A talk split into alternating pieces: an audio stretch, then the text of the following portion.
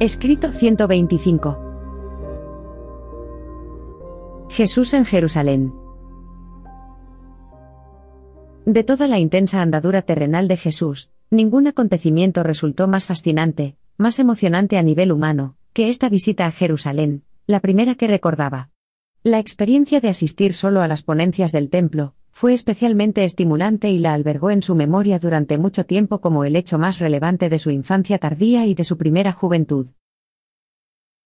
Esta fue su primera oportunidad para disfrutar de unos pocos días de vida independiente, y sentir la euforia de ir y venir sin trabas ni condicionamientos. Este breve período viviendo a su manera, durante la semana siguiente a la Pascua, fue el primero totalmente libre de obligaciones que jamás había gozado. Y tuvieron que pasar muchos años antes de que volviera a disfrutar, incluso por un breve espacio de tiempo, de un período parecido, libre de cualquier sentido de responsabilidad. Las mujeres raramente acudían a la fiesta de la Pascua en Jerusalén, no se requería su presencia. Jesús, sin embargo, prácticamente se negó a ir a menos que su madre los acompañara.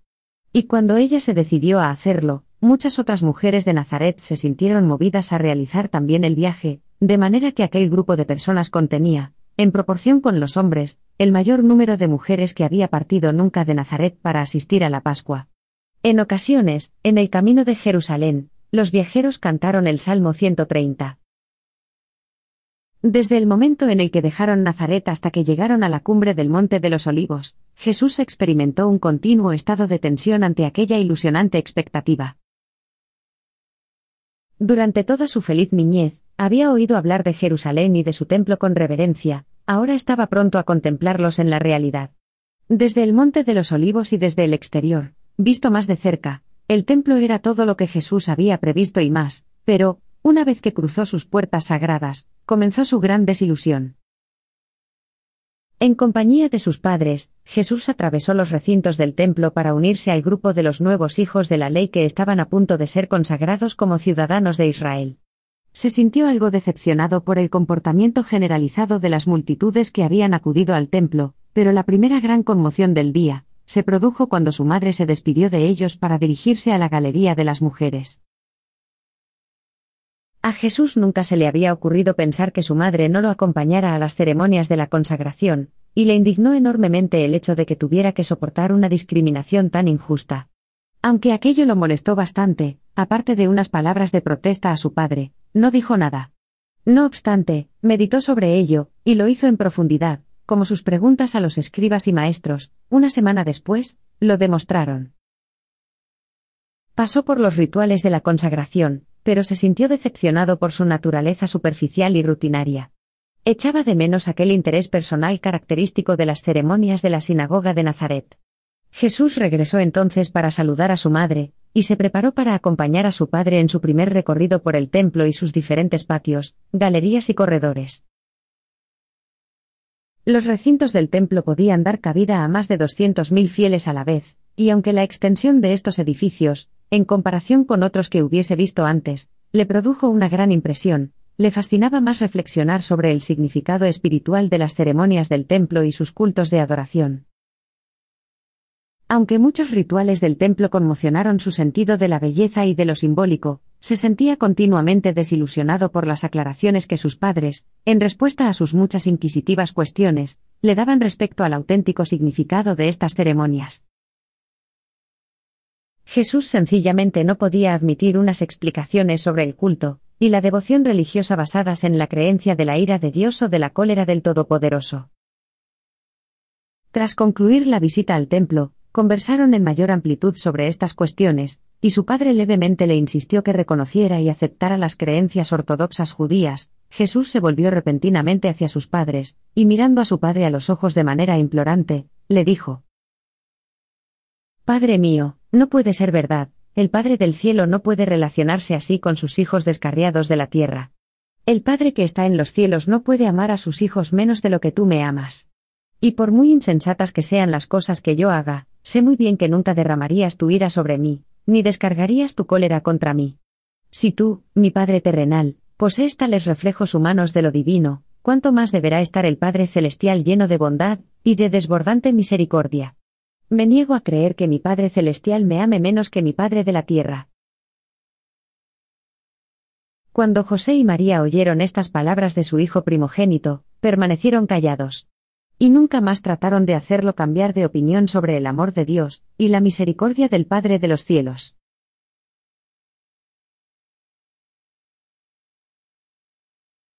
¿1. Jesús visita el templo? A Jesús lo consternó y disgustó el espíritu de irreverencia que observó en todos los patios del templo. Consideraba que el comportamiento de las multitudes era incompatible con la presencia de éstas en la casa de su padre. Pero, cuando su padre lo condujo al patio de los gentiles, recibió la mayor impresión de su joven vida, allí la jerga ruidosa, las voces y las maldiciones se mezclaban indiscriminadamente con el balido de las ovejas, y el parloteo alborotado que delataba la presencia de los cambistas, y de los vendedores de animales para los sacrificios y de diversas otras mercancías. Pero, por encima de todo, por su sentido de la decencia, le escandalizó ver a las frívolas cortesanas exhibiéndose dentro de este recinto del templo, tal como las mujeres maquilladas que tan recientemente había visto en su visita a Séforis.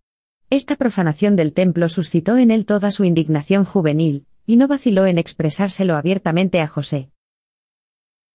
Jesús admiraba el entorno de sacralidad y los oficios del templo, pero le disgustaba la fealdad espiritual que veía en los rostros de tantos fieles y reflexivos. Descendieron entonces al patio de los sacerdotes situado bajo la cornisa rocosa que estaba delante del templo, donde se hallaba el altar, para observar el sacrificio de las manadas de animales, y el lavado en la fuente de bronce, de la sangre de las manos de los sacerdotes que lo oficiaban.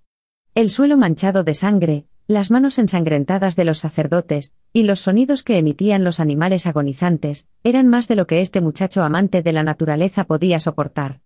El terrible espectáculo descompuso a este joven de Nazaret, se agarró al brazo de su padre, y le rogó que se lo llevara de allí. Regresaron cruzando el patio de los gentiles, e incluso las carcajadas groseras y las bromas profanas que oyó allí les resultaron de alivio tras lo que acababa de contemplar. José vio cómo se había visto afectado su hijo por los ritos del templo, y prudentemente, lo llevó a ver la puerta de la hermosa, la artística puerta hecha de bronce corintio. Pero Jesús ya había tenido suficiente de esta primera visita al templo. Regresaron al patio superior en busca de María, y por una hora, caminaron al aire libre lejos del gentío, viendo el palacio asmoneo, la majestuosa residencia de Herodes y la torre de los guardias romanos. Durante este paseo, José explicó a Jesús que solo a los habitantes de Jerusalén les era permitido asistir a los sacrificios diarios del templo, y que los residentes de Galilea venían únicamente tres veces al año para participar en el culto del templo, en la Pascua, en la fiesta de Pentecostés, siete semanas después de la Pascua, y en la fiesta de los tabernáculos en octubre. Estas fiestas habían sido establecidas por Moisés. Hablaron entonces de las dos últimas fiestas que se habían constituido, la de la dedicación y la de Purim. Luego regresaron a su alojamiento y se prepararon para la celebración de la Pascua.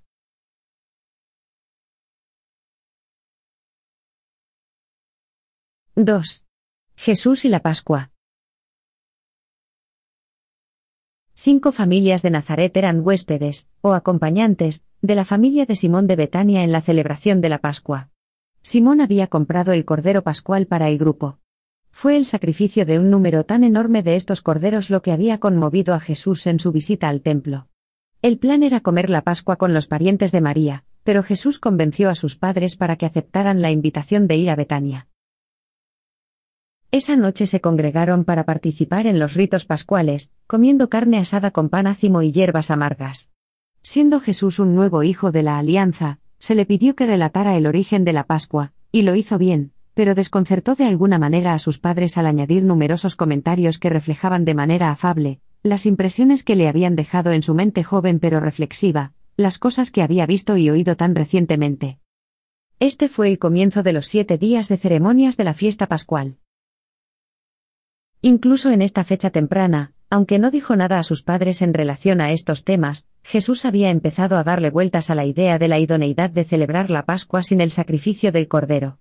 Sentía en su mente la seguridad de que este espectáculo de las ofrendas sacrificiales no complacían al Padre Celestial, y con el paso de los años, cada vez estuvo más determinado a establecer algún día la celebración de una Pascua sin derramamiento de sangre. Jesús durmió muy poco esa noche. Su descanso se vio tremendamente alterado por terribles pesadillas de sacrificios y sufrimientos. Su mente estaba angustiada y su corazón desgarrado por las contradicciones y absurdidad de la teología de todo aquel sistema ceremonial judío. Sus padres también durmieron poco. Estaban muy desconcertados por los acontecimientos del día que acababa de concluir. Tenían el corazón totalmente trastornado por la actitud del muchacho, en su opinión, extraña y decidida. María fue presa de una agitación nerviosa durante la primera parte de la noche, pero José permaneció en calma, aunque igualmente perplejo. Los dos temían hablar francamente con el joven sobre estas cuestiones, aunque Jesús, gustosamente, habría conversado con sus padres si se hubiesen atrevido a alentarlo a que lo hiciera. Los oficios del templo del día siguiente fueron más aceptables para Jesús, e hicieron mucho para mitigar los recuerdos desagradables del día anterior. A la mañana siguiente, el joven Lázaro se hizo cargo de Jesús, y comenzaron a explorar de forma organizada Jerusalén y sus alrededores. Antes de finalizar el día, Jesús había descubierto los distintos lugares alrededor del templo donde se daban conferencias educativas, en las que los participantes podían plantear cuestiones, aparte de algunas visitas al Santo de los Santos, para preguntarse maravillado qué había realmente detrás del velo de separación, pasó la mayor parte del tiempo en torno al templo en estas conferencias. Durante toda la semana de la Pascua, Jesús ocupó su lugar entre los nuevos hijos del mandamiento, lo que significaba que tenía que sentarse fuera de la barrera que separaba a todas las personas que no eran ciudadanos plenos de Israel. Siendo por ello consciente de su juventud, se abstuvo de hacer todas las preguntas que se agolpaban en su mente, al menos se contuvo hasta que concluyó la celebración de la Pascua, y se levantaron las restricciones que se habían impuesto a los jóvenes recién consagrados. El miércoles de la semana de la Pascua, a Jesús se le permitió ir a casa de Lázaro para pasar la noche en Betania. A última hora de la tarde de aquel día, Lázaro, Marta y María lo oyeron hablar sobre las cosas temporales y eternas, humanas y divinas, y desde aquel momento, los tres lo amaron como si se tratase de su propio hermano. Al final de la semana, Jesús vio a Lázaro menos porque el joven no era ni siquiera apto para ser admitido en el círculo exterior de las ponencias del templo, aunque sí asistió a algunas ponencias públicas que se impartían en los patios exteriores. Lázaro tenía la misma edad que Jesús, pero en Jerusalén, a los jóvenes raramente se les admitía a la consagración de los hijos de la ley, hasta que no cumplieran los trece años de edad. Una y otra vez, durante la semana pascual, los padres de Jesús hallaron a su hijo sentado a solas con su joven cabeza entre las manos, profundamente pensativo. Nunca lo habían visto comportarse de este modo. No conocían el grado de confusión de su mente ni el estado de turbación de su espíritu, debido a la experiencia por la que estaba atravesando y se sintieron intensamente desconcertados, no sabían qué hacer. Les alegraba que los días de esta semana fueran transcurriendo y anhelaban ver a su hijo, que actuaba de manera extraña, de regreso a Nazaret indemne. Día a día, Jesús sopesaba con detenimiento las dificultades por las que estaba pasando. Al terminar la semana, ya había efectuado muchos cambios en su comportamiento que lo ayudaban a afrontarlas. Cuando llegó la hora de volver a Nazaret, su joven mente era aún un enjambre de pensamientos confusos, acuciada por un gran número de preguntas sin respuesta y de problemas sin resolver. Antes de salir de Jerusalén, José y María, en compañía del Maestro de Jesús en Nazaret, hicieron planes concretos para que regresara a Jerusalén, cuando cumpliese los 15 años y comenzara un prolongado plan de estudios en una de las academias rabínicas más conocidas. Jesús acompañó a sus padres y a su maestro en sus visitas a la escuela, pero los tres estaban en estado de consternación al comprobar su aparente indiferencia ante todo lo que hacían y decían. María estaba profundamente apenada por sus reacciones a la visita de Jerusalén, y José extremadamente desconcertado por los extraños comentarios y el comportamiento insólito del muchacho. Al fin y al cabo, la semana de la Pascua había sido un gran acontecimiento en la vida de Jesús. Había disfrutado de la oportunidad de conocer a decenas de muchachos de su misma edad, compañeros aspirantes como él a la consagración, que le sirvieron de ayuda para conocer cómo se vivía en Mesopotamia, Turquestán y Partia, al igual que en las provincias más occidentales de Roma. Ya estaba bastante familiarizado con el modo de vida de los jóvenes de Egipto y de otras regiones cercanas a Palestina.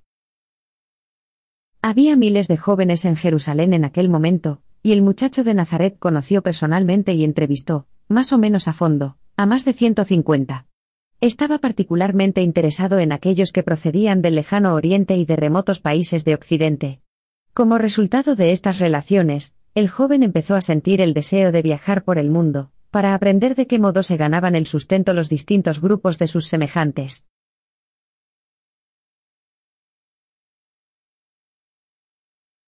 —3. La partida de José y María. Se había acordado que el grupo de Nazaret se encontrase en la zona del templo a media mañana del primer día de la semana, tras la terminación de la fiesta de la Pascua. Así lo hicieron y se dispusieron a emprender su viaje de regreso a Nazaret. Jesús había entrado en el templo para escuchar las ponencias, mientras que sus padres aguardaban para reunirse con sus compañeros de viaje.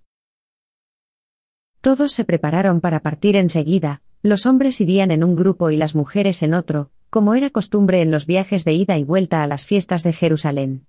Jesús había ido a Jerusalén en compañía de su madre y de las mujeres, si bien, siendo ahora un joven consagrado, debía hacer el viaje de vuelta a Nazaret con su padre y los hombres. Pero, cuando todo el grupo de Nazaret se dirigía a Betania, a Jesús, completamente absorto en una charla sobre los ángeles en el templo, se le olvidó por completo que el tiempo pasaba y que sus padres tenían que partir y no se dio cuenta de que se había quedado atrás hasta el receso del mediodía en las conferencias del templo.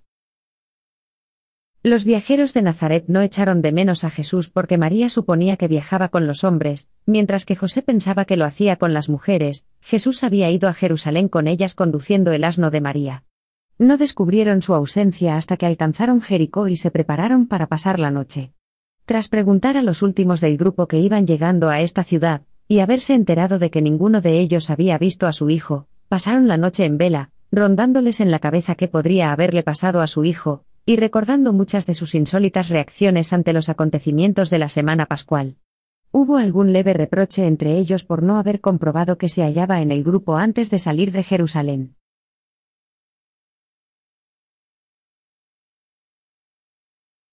¡4! El primer y el segundo día en el templo. Jesús, entretanto, había permanecido en el templo durante las primeras horas de la tarde, escuchando las ponencias, y disfrutando de un entorno más tranquilo y decoroso, al haber casi desaparecido el enorme gentío de la semana pascual. Cuando concluyeron las charlas de la tarde, en las que no participó, Jesús se dirigió a Betania, a donde llegó justo cuando la familia de Simón se disponía a cenar. Los tres jóvenes se alborozaron al ver a Jesús, y él se quedó a pasar la noche en su casa. Departió muy poco con ellos durante esa noche, pasó la mayor parte del tiempo meditando a solas en el jardín. Jesús se levantó a primera hora del día siguiente y se dirigió hacia el templo. Se detuvo en la cumbre del Monte de los Olivos, y lloró por el espectáculo que contemplaban sus ojos, un pueblo espiritualmente empobrecido, atado a las tradiciones, y viviendo bajo la vigilancia de las legiones romanas.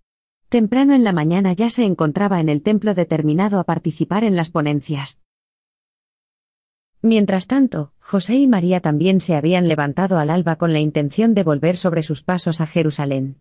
Primeramente, se apresuraron hasta la casa de sus parientes, donde se habían alojado en familia durante la semana de Pascua, pero pudieron comprobar que nadie había visto a Jesús.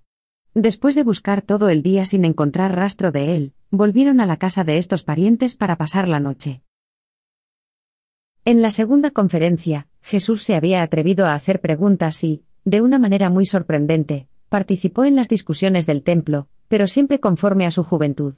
Algunas veces, sus incisivas preguntas ponían en algún aprieto a los doctos maestros de la ley judía, pero demostraba tal espíritu de candidez y honestidad, unidas a una manifiesta sed de conocimientos, que la mayoría de los maestros del templo resolvió tratarlo con toda consideración. Pero cuando osó cuestionar la justicia de condenar a muerte a un gentil embriagado, que se hubiese aventurado fuera del patio de los gentiles y hubiese entrado, de forma inconsciente, en los recintos prohibidos y presuntamente sagrados del templo, uno de los maestros más intolerantes, impacientándose por la implícita crítica del muchacho, lo miró desde su posición de altura de forma amenazadora y le preguntó cuántos años tenía. Jesús respondió. Me falta muy poco más de cuatro meses para cumplir los trece años. Entonces, añadió el maestro ahora furioso, ¿por qué estás aquí si no tienes edad para ser un hijo de la ley? Y cuando Jesús explicó que había sido consagrado durante la Pascua, y que había completado sus estudios en las escuelas de Nazaret, los maestros contestaron unánimemente con sorna. Deberíamos haberlo sabido, es de Nazaret. Pero el líder de ellos afirmó que Jesús no era culpable de que los rectores de la sinagoga de Nazaret lo hubiesen graduado formalmente a los 12 años en lugar de a los 13, y a pesar de que algunos de sus detractores se levantaron y se fueron, se resolvió que el muchacho podía continuar con normalidad como alumno en las ponencias del templo. Cuando esta segunda jornada en el templo concluyó, Jesús fue de nuevo a Betania para pasar la noche. Y salió otra vez al jardín para meditar y orar. Era manifiesto que su mente estaba ocupada reflexionando sobre cuestiones de gran magnitud.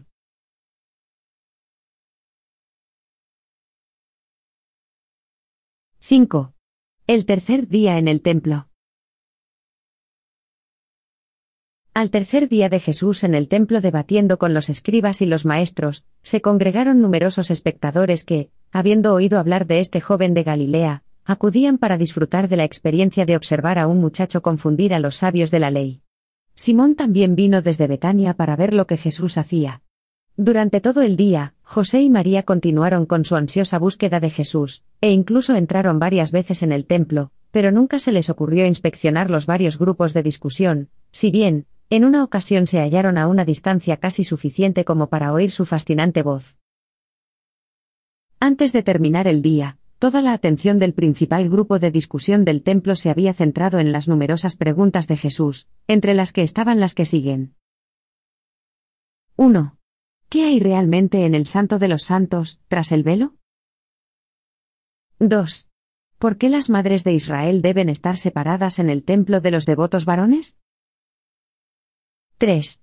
Si Dios es un Padre que ama a sus hijos, ¿por qué todo este sacrificio de animales para obtener el favor divino?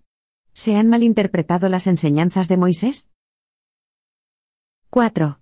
Puesto que el templo está consagrado al culto del Padre de los cielos, ¿es congruente permitir la presencia de quienes se dedican profanamente al trueque y al comercio? 5. ¿Será el Mesías esperado un príncipe temporal que se sentará en el trono de David, o que obrará como la luz de la vida en el establecimiento de un reino espiritual? Y a lo largo de todo el día, quienes escuchaban se maravillaban con estas preguntas, y ninguno estaba más sorprendido que Simón. Durante más de cuatro horas, este joven de Nazaret se dirigió insistentemente a aquellos maestros judíos, con cuestiones que invitaban a la reflexión y escudriñaban el corazón.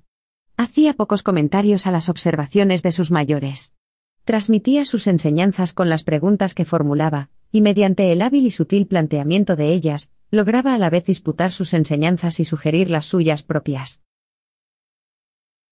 En su manera de preguntar, existía una fascinante combinación de sagacidad y humor que le granjeaban el cariño, incluso de aquellos que llegaban más o menos a sentirse ofendidos por su juventud. Al plantear estas penetrantes preguntas, siempre era sumamente justo y considerado.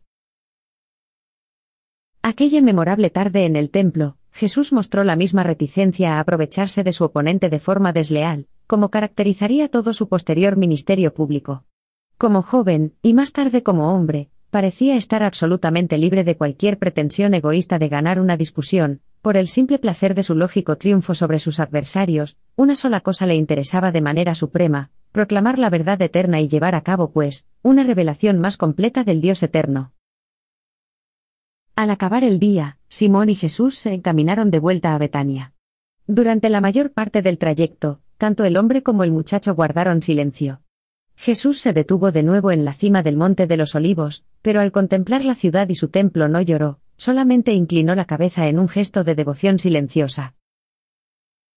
Tras cenar en Betania, declinó de nuevo unirse a la alegre reunión, en lugar de ello, se fue al jardín, donde permaneció hasta bien entrada la noche, procurando, infructuosamente, diseñar un plan concreto para abordar el dilema de su misión de vida, y decidir el mejor modo de revelar a sus compatriotas, ciegos espiritualmente, un concepto más hermoso del Padre Celestial, y liberarlos así de su terrible servidumbre a la ley, a los rituales, a las ceremonias y a las rancias tradiciones.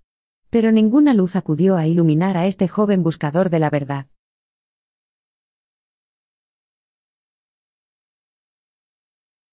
6. El cuarto día en el templo. Extrañamente, Jesús se había olvidado de sus padres terrenales, incluso en el desayuno, cuando la madre de Lázaro comentó que sus padres debían estar cerca de su casa en aquel momento, Jesús parecía no entender que estarían bastante preocupados por haberse él quedado atrás. De nuevo se dirigió al templo, pero no se detuvo en la cumbre del Monte de los Olivos para meditar. En el transcurso de las ponencias de la mañana, se dedicó mucho tiempo a la ley y a los profetas, y los maestros estaban sorprendidos de que Jesús estuviese tan familiarizado con las escrituras, tanto en hebreo como en griego. Pero no estaban tan asombrados por su conocimiento de la verdad como por su juventud. En la conferencia vespertina, apenas habían empezado a responder a su pregunta sobre el propósito de la oración, cuando el líder de ellos invitó al muchacho a que se aproximara, y sentándose a su lado, le solicitó que expusiera su propio punto de vista respecto a la oración y la adoración. La tarde anterior, los padres de Jesús habían oído hablar de un extraño joven que debatía con mucha habilidad con los intérpretes de la ley, pero no se les había ocurrido que este muchacho pudiera ser su hijo. Habían prácticamente resuelto dirigirse a la casa de Zacarías, pues creían que Jesús podría haber ido allí para ver a Elizabeth y a Juan. Pensando que Zacarías pudiera quizás encontrarse en el templo, de camino a la ciudad de Judá se detuvieron en el templo, y cuando paseaban por sus patios, imaginad cuál sería su sorpresa y asombro cuando reconocieron la voz del joven extraviado, y lo vieron sentado entre los maestros del templo. José se quedó sin habla, pero María dio rienda suelta a sus temores, y a la ansiedad por largo tiempo reprimidos, y corriendo apresurada hacia el joven, que se había levantado en ese momento para saludar a sus sorprendidos padres, le dijo. Hijo mío, ¿por qué te has portado así con nosotros? Hace ya más de tres días que tu padre y yo te buscamos afligidos. ¿Qué te ha llevado a abandonarnos? Fue un momento tenso. Todas las miradas se volvieron hacia Jesús para oír lo que iba a decir. Su padre lo miraba reprobándolo, pero no dijo nada. Es preciso recordar que se suponía que Jesús era un hombre joven. Había completado la escolarización normal de un niño, había sido reconocido como hijo de la ley, y había recibido la consagración como ciudadano de Israel. Y sin embargo, su madre lo reprendía severamente delante de toda la gente allí congregada, justo en el medio de la iniciativa más seria y sublime de su joven vida, poniendo así fin de forma lamentable a una de las mayores oportunidades que jamás había tenido de enseñar la verdad, de predicar la rectitud y de revelar el carácter amoroso de su Padre de los cielos. Pero el joven estuvo a la altura de la ocasión. Si consideráis de manera imparcial todos los factores que se combinaron para dar origen a esta situación, estaréis mejor preparados para comprender la sensatez de la respuesta del muchacho, a la reprimenda no intencionada de su madre. Tras un momento de reflexión, Jesús le dijo, ¿Por qué me habéis buscado tanto tiempo? ¿No os imaginabais que me hallaríais en la casa de mi padre, al haber llegado el momento de que me ocupe de los asuntos de mi padre? Todos se quedaron atónitos ante la manera de hablar del muchacho, y en silencio, se retiraron dejándolo a solas con sus padres. El joven mitigó inmediatamente la embarazosa situación que se había creado entre los tres diciendo apaciblemente. Vamos, padres míos, nadie ha hecho nada sin pensar que hacía lo mejor. Nuestro Padre de los cielos ha ordenado estas cosas, marchemos a casa. Partieron en silencio y llegaron a Jericó por la noche. Solo se detuvieron una vez y fue en la cima del monte de los olivos, donde el joven levantó su báculo hacia el cielo, y temblando de los pies a la cabeza bajo el arrebato de una intensa emoción, dijo. Oh Jerusalén, Jerusalén, y su gente, cuán esclavos sois, sometidos al yugo romano y víctimas de vuestras propias tradiciones, pero volveré para purificar el templo, y librar a mi pueblo de esta servidumbre. Durante los tres días de viaje hasta Nazaret, Jesús habló poco, tampoco sus padres hablaron mucho en su presencia. Estaban realmente desconcertados ante la conducta de su hijo primogénito, pero sí atesoraban sus palabras en su corazón, aunque no pudieran comprender del todo su significado. Al llegar a casa, Jesús se dirigió brevemente a sus padres, confirmándoles su afecto y dándoles a entender que no tenían nada que temer, puesto que no volvería a darles ningún motivo para que se sintieran apenados por su comportamiento. Concluyó esta crucial afirmación diciendo, aunque debo hacer la voluntad de mi Padre de los cielos, también obedeceré a mi Padre terrenal. Aguardaré a que llegue mi hora. Aunque Jesús, en su mente, se negaba muchas veces a dar su aprobación al bien intencionado, pero errado empeño de sus padres por dictarle el curso de sus pensamientos, o por establecer el plan de su tarea en la tierra, no obstante, de cualquier modo que fuese consecuente con su compromiso de hacer la voluntad de su Padre del paraíso, se atenía airosamente a los deseos de su Padre terrenal, y a las costumbres de su familia carnal. Incluso cuando no podía darles su aprobación, hacía todo lo posible por avenirse a ellos. Era un experto en la cuestión de adaptar el compromiso al que se debía, con sus obligaciones de lealtad a la familia y de servicio social. José estaba perplejo, pero María, una vez que reflexionó sobre lo sucedido, se sintió reconfortada, concluyendo que las palabras de Jesús en el Monte de los Olivos eran proféticas de la misión mesiánica de su Hijo como libertador de Israel.